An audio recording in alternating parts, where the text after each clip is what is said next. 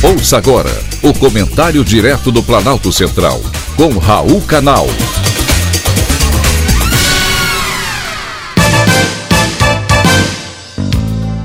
Queridos ouvintes e atentos escutantes, assuntos de hoje: monarquia ou república? Morreu no último dia 15 um dos poucos defensores da volta da monarquia no Brasil, o herdeiro do trono, Luís de Orleans e Bragança. Ele tinha 84 anos e residia em São Paulo, apesar de haver nascido na França.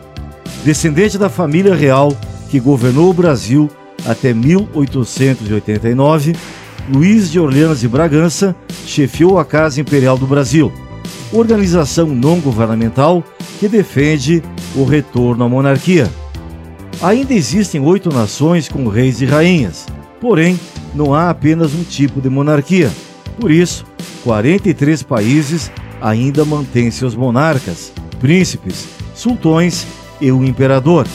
No entanto, é no Reino Unido a monarquia que possui a rainha mais longeva e a mais ilustre da história, Elizabeth II, que completou 96 anos no dia 21 de abril.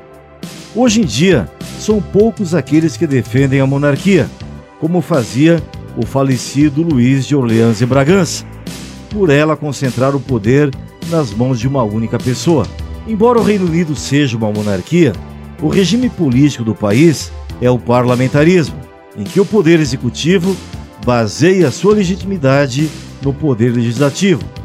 Foi o que vimos recentemente com Boris Johnson, primeiro-ministro do Reino Unido. Ele renunciou ao cargo depois de perder o apoio do parlamento, após sucessivos escândalos envolvendo seu nome. E creiam, nada teve a ver com seu penteado. Nos últimos anos, muitos parlamentares brasileiros têm defendido o parlamentarismo para o Brasil. É um sistema de governo em que o executivo e legislativo trabalham juntos e não um contra o outro, como acontece hoje no Brasil.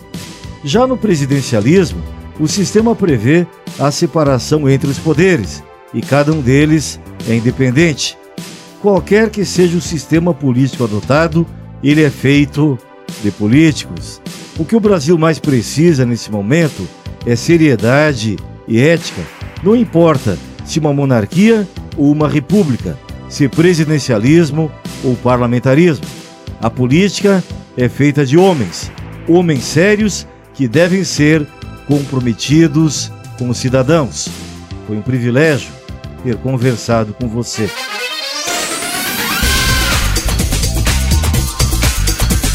Acabamos de apresentar o Comentário Direto do Planalto Central, com Raul Canal.